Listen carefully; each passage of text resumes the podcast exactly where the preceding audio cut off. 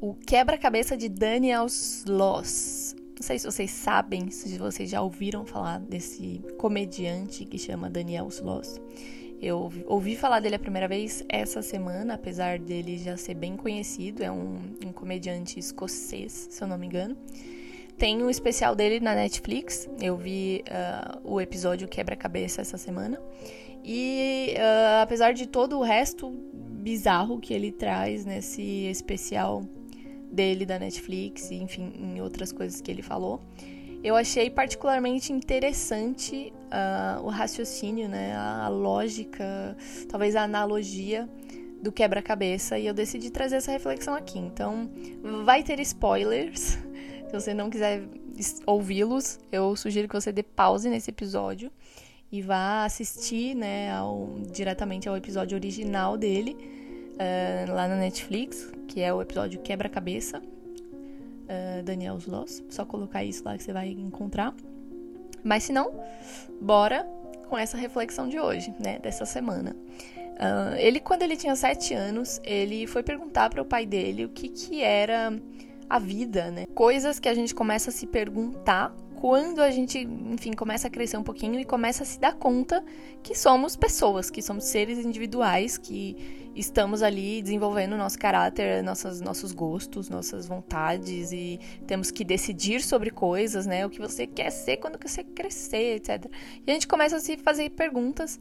É, eu me lembro de, com essa idade, também começar a me fazer perguntas do tipo: qual é o sentido de tudo isso? Não exatamente com essas palavras é, porque acho que isso é uma reflexão bem adulta, mas me perguntava, né, por que, que eu tô aqui, por que, que eu sou eu, né, tipo, a minha consciência é eu mesma e não uma outra pessoa em uma pele diferente, com uma família diferente, etc. Enfim, coisas que a gente se pergunta, né, é, pelo menos coisas que nós, pessoas doidas, nos perguntamos. Bom, com Daniel Sloss não foi diferente, ele se, se, se, perguntava esse tipo de coisa e foi perguntar para o pai dele, que, enfim, quando ele tinha esses sete anos, fez essa analogia do quebra-cabeça, dizendo: Bom, a vida é como se fosse um quebra-cabeça. A gente vai ter aí várias peças né, da nossa vida, peças uh, que vão compor a nossa vida, e é como se quando a gente começasse a montar esse quebra-cabeça, a gente perdesse a caixa. Então a gente não sabe qual é a imagem que a gente está montando? A gente não sabe. Às vezes a gente olha pro quebra-cabeça do amiguinho e pensa, deve ser esse aí que eu tô montando, né? E a gente começa a basear a nossa vida na realidade de outro.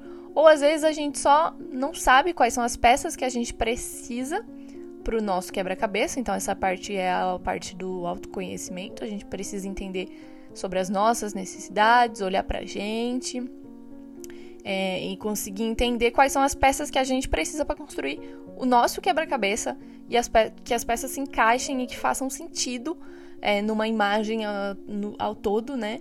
E não peças que estão ali meio perdidas e, ou que não se encaixam. E aí, ao longo da nossa vida, tem algumas peças que vão, que vão ser, digamos assim, temporárias, né? Tipo, sei lá, trabalho, a gente gosta de um trabalho, mas aí depois de, um, de uns anos a gente muda, e aí tem outra peça que talvez se encaixe melhor até, ou que, enfim, se renova porque a outra ficou muito desgastada. E aí a gente vai ter relacionamentos assim, e amigos que vão e que vêm, e parentes e pessoas, enfim, a gente vai ter vários, é, várias partes da nossa vida que vão compor esse quebra-cabeça. E o problema é que muitas vezes a gente uh, acaba forçando uma peça, né? E aí, nesse, nesse caso específico, ele usou a peça do relacionamento. A gente acaba forçando uma peça que não deveria estar ali, que não se encaixa nesse lugar. E a gente fica lá forçando, forçando, até quebrar. Quebrar, nesse sentido, numa analogia, quebrar a gente mesmo, quebrar o nosso coração, se machucar, machucar o outro.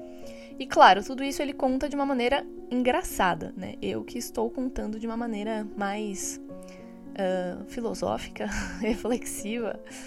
Mas ele, ele traz uma parte séria também pro show, mas sempre me colocando uma piada ou outra ali no meio. E, e ele fala que no centro né, desse quebra-cabeça, bem ali no meio, ele falou que, é a par, que era a parte mais importante, né? Que aí o pai dele, tipo, ele perguntou pro pai dele, qual é essa parte aqui do meio, bem do meio? O que, que eu devo colocar aqui, essa parte mais importante? É, que todo o resto vai uh, se encaixar nessa peça aqui, né? Basicamente, todas as bordas que vão se, enfim, serem trocadas, vão se renovar e são passageiras, e enfim, todas elas vão se encaixar nesse meinho aqui, né? Nessa essência. E qual que seria essa essência? E aí o pai dele fala: é a pessoa que você vai encontrar para fazer a sua vida, né? Tipo, o pai dele era casado há, sei lá, 40 anos. E hum, o pai dele realmente acreditava que o centro ali, a essência da vida seria estar com uma pessoa que você fosse ficar para sempre. Então, mini Daniel, de 7 anos, cresceu imaginando que só seria feliz, como grande parte de nós e como também o seu pai, né, o pai de Daniel, é, cresceu achando que só seria feliz quando essa peça ali do centro, a essência, que seria a relação, a pessoa que ele ia ficar para sempre, quando ele encontrasse essa pessoa, é que aí ele estaria completo. Então, grande erro. Daniel teve que descobrir sozinho, como grande parte de nós, que uma pessoa nunca pode ser o centro da nossa vida, né? Nunca pode ser a essência, é, a essência de tudo isso e que a gente precisa primeiro achar qual é essa peça essência. A gente precisa primeiro entender sobre nós mesmos, entender sobre quem somos, sobre as nossas paixões e a gente precisa aprender a se amar.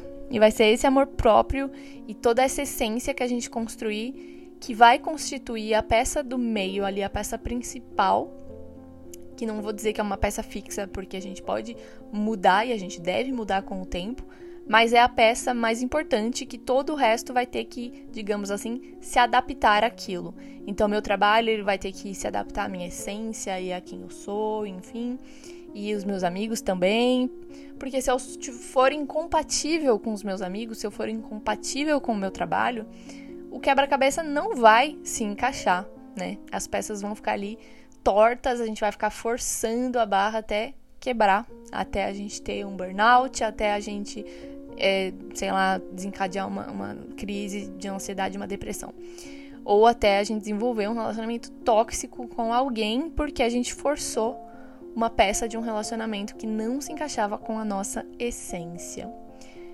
Eu achei isso bem forte, bem profundo, mas a parte que me tocou mais foi justamente uh, quando, ele, quando ele diz que quando a gente tenta encaixar uma peça dessa que, que não se encaixa claramente, mas a gente fica forçando a barra, é porque no fundo a gente não sabe qual é a nossa peça principal, a gente não conhece a nossa essência, a gente não tem o nosso amor próprio o suficiente.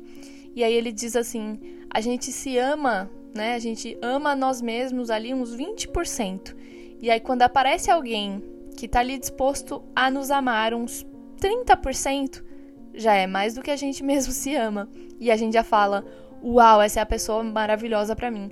Sendo que na verdade não, na verdade ela tá dando só um pouquinho a mais do que você dá, mas não é nem a metade, né? Não é nem os 50% mas deveria ser 100% daquilo que você merece. Ela te amar pela sua essência, e ela se encaixar, ela ser compatível com aquilo que você já conseguiu descobrir sobre você ou já definiu sobre você mesmo. Então, é isso. Bem-vindos ao que eu chamo de viver. Nesse caso, uh, montar o nosso quebra-cabeça e que a gente possa identificar a nossa essência e achar as peças é, ideais para encaixar ao redor disso tudo, porque realmente não dá para ficar forçando uma peça que não se encaixa ali até quebrar.